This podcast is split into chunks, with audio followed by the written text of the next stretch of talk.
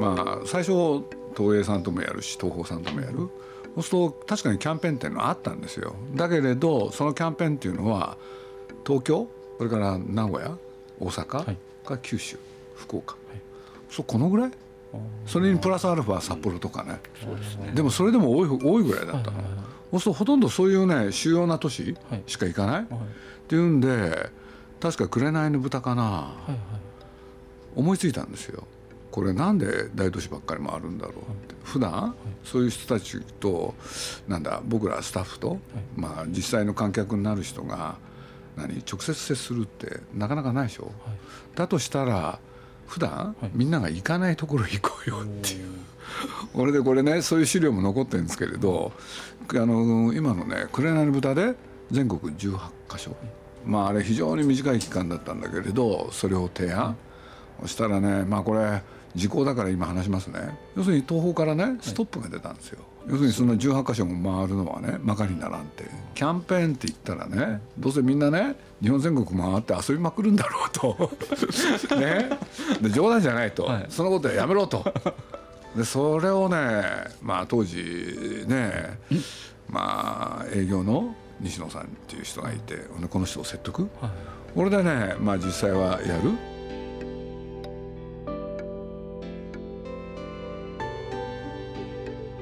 鈴木敏夫のジブリ汗まみれ。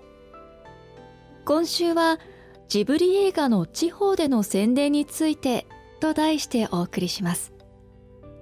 この企画は関西の映画情報サイトキネプレのインタビューで鈴木さんにジブリ作品の地方での宣伝についてこれまで手がけてきたことを聞いていきます。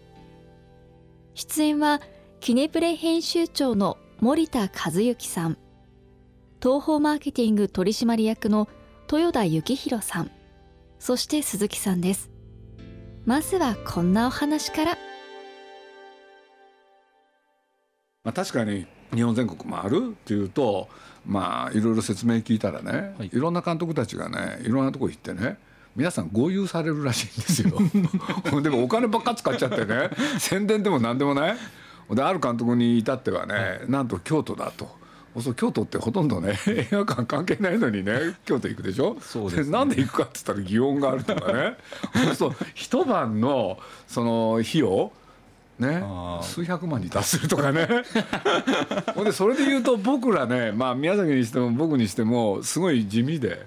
ね、そんないっぱいいろんなもん食ったってしょうがないしね、まあ、せいぜい、まあ、紅の豚からね宮崎の発案でそういうことになったんですけれど現地に着いて、まあ、ご飯食べますよね。そしたらせいぜいねそんな毎日どっかいろんなとこ行くわけだからお酒なんか飲んでたら体持たない？っていうんで食べ終わった後でまあ食べることばっかり言ってんだ その前に本当は取材とかいろいろあるんですけれどあのなんだ終わった後あのパチンコ行こうと。これ宮崎がね宮さんがね発案したんですよ。これでね僕にね凶悪なこと言ってきたんですよ。鈴木さんさ18箇所全国のパチンコ屋を制覇しようと。で俺と鈴木さんがね全国18箇所。勝ったらこの映画はヒットするとかなんか言ってね。全国18箇所それぞれで勝つ必要が。全部で勝たなきゃいけないと。1箇所でも負けたらねこの映画のヒットは無理だと。これでね僕の記憶だと最初が青森、はい、で着いたでしょ？でまあ他の人もいたんだけれど日本テレビの人とか。俺でねパチンコ屋終わった後探す？そうするとパチンコ屋さんってね当時まあ東北の方であんまり流行ってなかったのかな。お客さんが大体来てないんですよね。でそこ行ってさやらなきゃいけないわけよ。で宮さんがねちょっとね最初お客さんがいないから ためらったりもしたんだけれど「えいや!」で中入ってでやり始める？絶対出ないんですよね。絶対出ないんだけれどこれがねまあ、僕と宮さんでしょ、これから日本テレビの奥田さんっていう人とあと東宝の人、で行ってで奥田さんとねその東宝の人はどんどん負けるわけよ。そしたら宮崎駿は自分でね企画しただけあって心構えが違う真剣にやるわけですよ。さあ僕だって負けてられないでしょ？真剣にやったの。でどのぐらい使ったか分かんないけれど、まあ、簡単に言うと1時間か1時間半か2時間で勝ったんですよ。勝ったんですよ。まあ本当のこと言ってね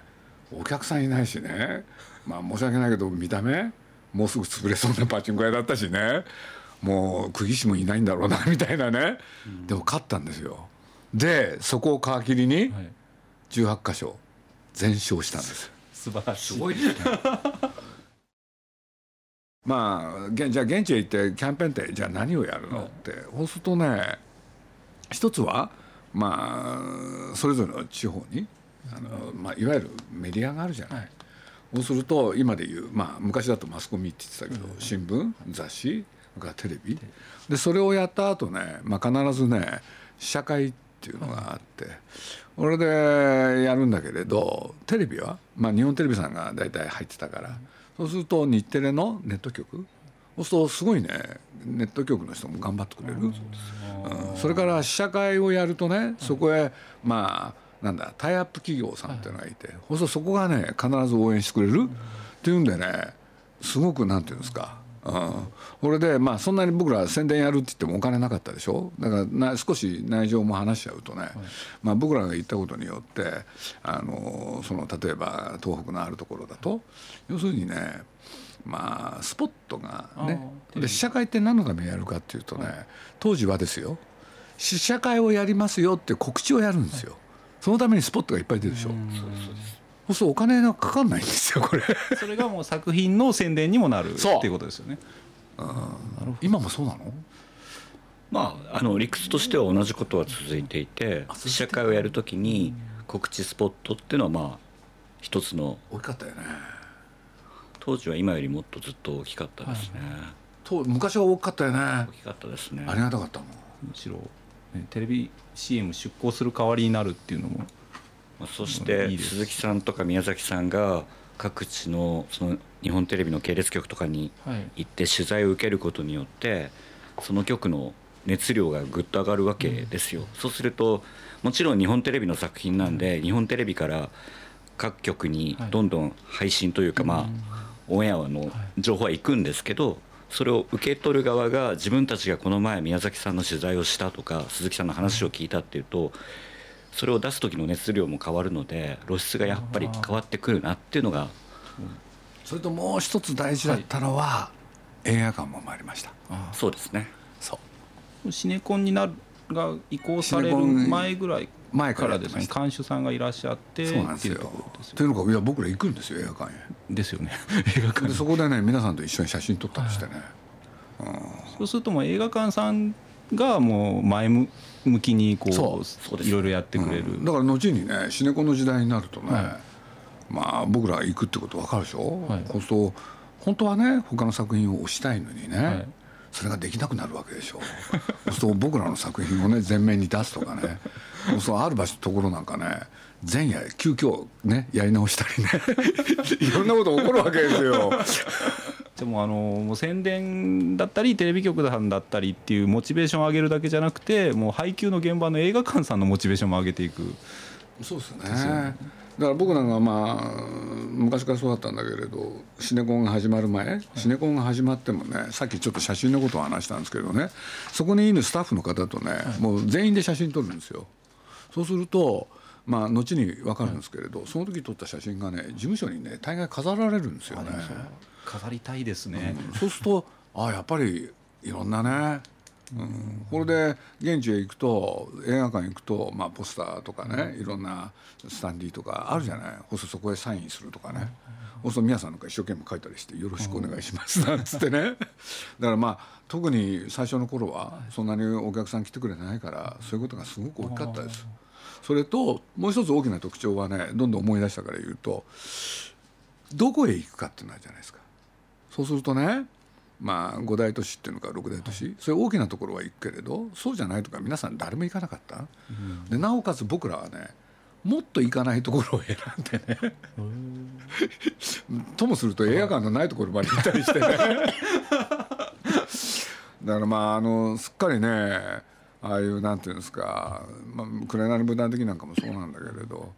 映画館のないところでいうと、まあ、し震災で有名になった気仙沼、うん、あそこ映画館なかったんですよ。ないけどキャンペーンに行ったんですよね。そうするとね一ノ関かどっか行けばあるっていうんででもそこまで電車で遠いとかねいろいろあった。でもなんかね皆さんが行ってないそういうねなんか観客の掘り起こし、まあやっぱり意味があると思ったんですね。まあ僕らの時代はね、やっぱり映画作るっていうのはやっぱり小屋で上映する、それが大きかったけれどまあとはいえ、まあ、ここへ来て配信その他ってねいろんな作った映画をどこでいろんな人に見てもらうかって、まあ、いろんな手立てができてきたじゃないですか手段が。そうするとその時代に作み合った作り方はあるような気もしてますけどね、うん、ただまだまだやっぱり映画館ですよね、で残念ながら配信もね皆さん思ったようになんだあのいろんなね人が見てるわけじゃない、うん、そこに僕はまあねじゃあ本当にそうなのかなっていう気もしてるしね、そんな僕なんか本当は配信はね60年代の映画やってほしいんですよね。本当はね。名作そう。全然ないんですよどこも。あでも確かにないですね。やっぱりこ,、まあ、この年になると僕もう70なんですけれど、はい、分かってきたんですよ。やっぱり名作ってねみんな60年代に生まれてるんですよね。ほいでね60年代に生まれた映画がなんていうの？その後？なんかねまあリメイクもあるしそれだけじゃない？そのバリエーションでいろんなお話ができてる？でも源流はそのあたりというか。それがね日本だけじゃないんですよ。世界的にそうなんですよ。で、まあ、ついでに言っちゃうと映画だけじゃないですよね。小説もそうだし実は音楽もそう。みんなね60年代にすごいんですよ。その後はまあそのそれにリスペクトされて影響を受けた作品。だからまあある人がこう言いましたけどね。まあ僕らの世代はねコピー世代だっつって。でやってたらもっと若い人がね僕らをコピーのコピーの世代ですよとかね いろんな言い方してんだけれど。俺でね配信見ててねなんか気になったのはまあ僕もそれなりにネットフリックスは見てみたりとかね入ったりとかね。それから今のあの何でしたっけ？アマゾンプライムそう60年代の映画どこにもないんだよね。これでね、まあ、僕実を言うと配信の方に会うたびにね、はい、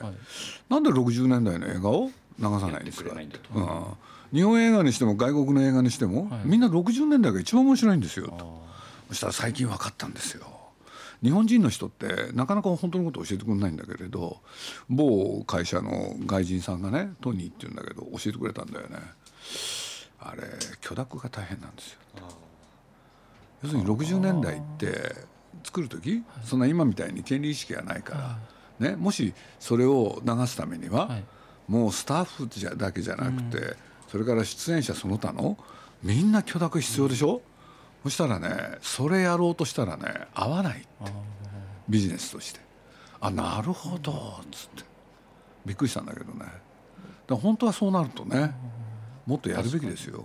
まあ僕ちょっとだけねまあこれ宣伝になっちゃうかもしれないけれどあのキネマ旬報っていうところで、今映画の連載をやってまして、はい、でこれがねまあなんだ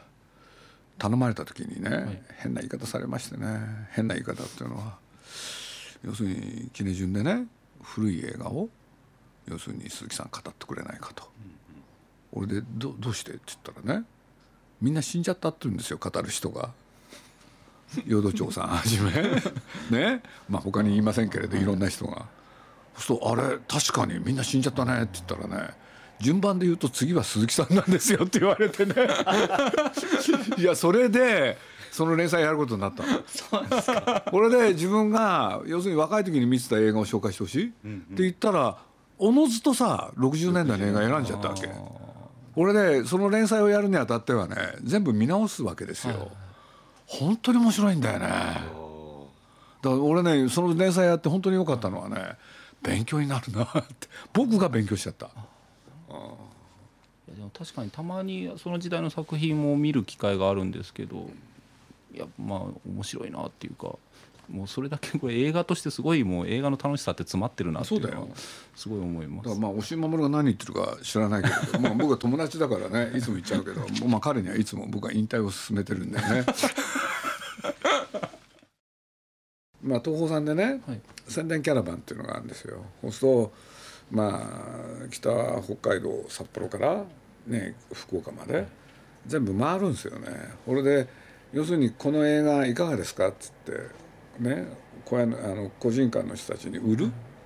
ていうのももう意味なくなったですよね。でしょ？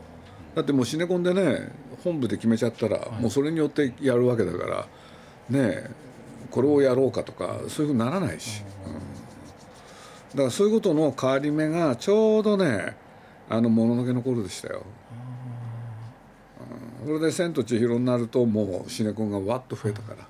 そうですね千尋の頃はすごく増えてましたね。やっぱり「千と千尋」の時になんか本当の自由競争をやる？その唯一の時期だったんじゃないの？だから気が付いたら日本中「千と千尋」だらけになった。それがああいう数字を生み出した。だからそういうことで言うとなかなかもう一回ああいうことをやるっていうのは難しいよね。そうかもしれないですね、うん、と俺なんか思ってるんですよ。まあいろんなプロデューサーがね、まあなんとか「あの千と千尋を超えよう」とかなんとかって頑張るでしょ、はい、なんかなんかちょっと虚しいんだよね。なんていう気もする、うん、だってやっぱりねそれぞれの事情っていうのがあるんですよ、うん、だからまあその後やっぱりこれはやっぱり良くないんじゃないかということでいろんな修正が施されたりさもう一回みんなで相談しようよみたいなね。今もその各作品はもう地方でこういう取材だったりキャンペーンを結構張ってらっしゃる作品がほとんどで結構あの、まあ、我々の関西だと監督さん来られて取材したりとか、まあ、それはもう新聞テレビ雑誌ウェブ全部なんですけどなんかそこにもなんかこれからなんかプラスアルファのことが出てくるんじゃないかなってずっと思ってるんです。私としては。でもその辺りがなんか鈴木さんでお考えとかあったりしますか？あの、ね、やっぱり変わっちゃったんですよ。変わっちゃったっていうのはね、まあ、僕らやってて昔はね東京で発信すればそれがおのずとね日本全国に行き渡ったじゃないですか、ところがある時期からそうじゃなくなるんですよね。でどういうことかって言ったら例えばテレビ。例えば東京で流してるね番組があって。まあ皆さんね民間の民放の場合ネット局あるでしょ、はい、じゃあ同じ番組が流れてるか。実はそうじゃないんですよね。そうすると今地方へ行くとねまあ大体朝から夕方まで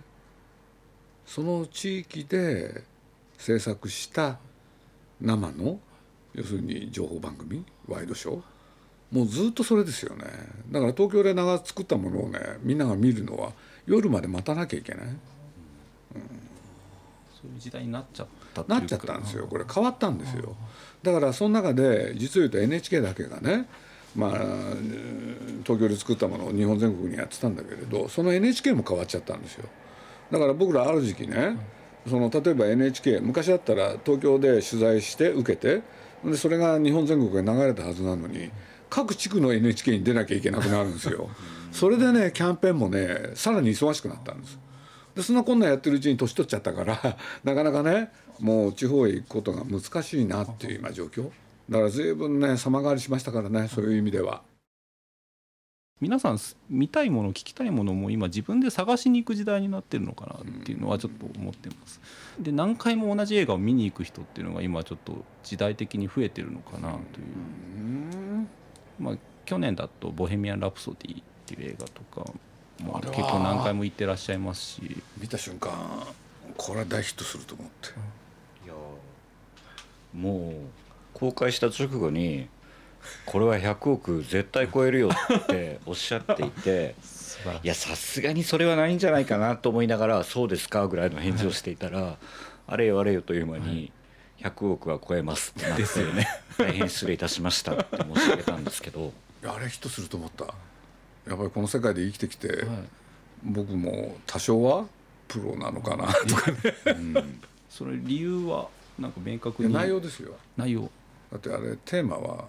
孤独？フレディを通じて人間の孤独っていうのは何なんだろうっていうことを普遍的なテーマとして扱った？それは僕ね感心しましたね。い。ろんな映画音楽見たけれどそんなふうに踏み込んだ映画なかったもん。確かに20代30代のだと思いますクイーン世代じゃない人が言ってますね。だから見ててねあの人事じゃなくなるんですよね、フレディの抱えた孤独が自分に跳ね返ってくるんですよ、そこが面白かったんですよね作った人は必ずしもクイーンの忠実なファンじゃないですよね、話も変えちゃってるし、うん、だから映画として作ろうとしたんだなっていう気がして。だから僕はすごい好感を持ったんですよね。だからもう一回見たいなとかね。そんな気分にもなったし。でそれを今の時代わざわざその配信だったり DVD 待たずに映画館に前のめりに行けるっていうのがなかなか作品のヒットの理由かなと思うんですけど、うん、まあなんとなくねまだまだそんな騒いでない時に見たんですけれど、だから見てとにかくこれはヒットすると思ったんでまあそっちですよね。なんとなく見たいと思ったんですよね、うん、映画見てねびっくりしましたからね。何何がびっくりしたかって言ったらあれって僕クイーン世代じゃないから、はいはい、ところが映画見たらね知ってる曲ばっかなんですよ。俺でねある日ね気が付いたんですよね。僕のねまあ僕よく車運転するんですけれどその中にちゃんとクイーンが入ってたっていう。ねじゃあ結構日本人のいろんな方に根付いてる。俺ね何にも知らないで聞いてたんですよね。クイーンだとかなんとか。そういう人多いですよねでもね、はい、若い人もそうやってあこれもクイーンの曲だったんだ、はい、これもそうだったんだっていう広がり方もありましたね。まあ、これからの時代そのそういう刺さる映画っていうとなんか自分のことかなって言ってくれる映画がどんどんこうモチベーション上げてみんな他の人に口コミしやすいのかなとはちょっと常々思ってるんですけど自分のことだけじゃない気がしてるんですよね。やっぱりその時代にみんながねあの求めてるもの見たいと思ってるものそれを見つけた人がね見るんじゃないかなって気がするんですけどね。でそれって誰にも分かんないわけじゃないですか。いつも新しい時代なんだから、そうするとねえ僕らも作る時にやっぱりどっかで今何作ったらいいんだろうって常に考えますよね。でそれが最大のエンターテインメントだと僕は思ってるんですよね。うん、そこはまあの、まあ、ちょっとその宣伝の話になるとやはりその作品を作られてる途中でこの空気感を抜き出して例えばボディコピーだったり宣伝文句にいやそれってね最初から決まってるんですよ。僕は僕の場合宣伝だけやってるわけじゃないでしょ、はい、企画に立ち会うわけでしょ、はい、その瞬間はね大体見えるんですよ。以前あの鈴木さんがおっしゃってたのであの探偵の仕事に似てるっていうお話をああまあそんなことも言いましたね。監督が何考えてるか。監督っていうのは大体悪いやつが多いんで。そうするとそのねどういう動機でどういう犯罪を犯すかそう映画作りってそれですよね。ほんでそれを見てるのが僕は好きですよね。でそこはまあ作られた理由とかどういう意図で作ってるかを探っていって。そうですよね。だから向こうはね完全犯罪を狙ってるわけでしょ。それをどうやってね 暴くかですよね。完全犯罪を狙われるんですか監督は。そりゃそうですよ。だってバレたら嫌だもん結構やっぱり作品だけまず見て感じてくださいっていう監督は多い気がします。説明されるより先にというまあそれはそうかもしれないけどね。やっぱりでも腹の中じゃ、はい、やっぱり今の時代こういう映画を作りたい。やっぱりみんなそれがあるでしょ、うん、なんとなく見てくださいなんてないですよ。嘘ですよそれ。あなるほど。分かりました。じゃあもうやはりそこを確信犯ですよみんな それがね外れちゃったらもうしょうがないわけじゃない。そういう気がしますけど。思いとかをちゃんと汲み取っていく。思いじゃないですよね。僕思いっていう言葉あんまり好きじゃないんだけれど何考えたかですよ、うん、だって犯罪を犯す人って考えるわけでしょ。でしょ？はい。そしたらそれをね暴くんですよ。これでね取り調べ室でね、はい、交流してねこれでどうなんだっつって、はけって。ね別に監督に何か聞くわけじゃないし俺でね宣伝始めるじゃないですか。そしたら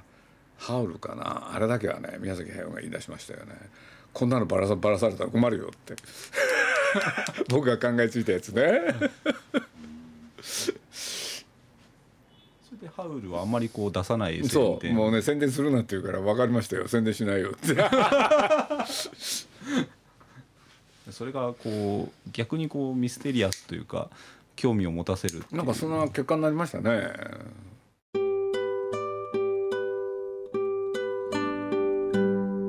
ジブリ映画の地方での宣伝についていかがだったでしょうか？このインタビューは映画情報サイトキネプレでご覧になれます。ぜひアクセスしてみてください。鈴木敏夫のジブリ汗まみれ。この番組はウォールト・ディズニー・ジャパンローソン日清製粉グループ au ブルボンの提供でお送りしました。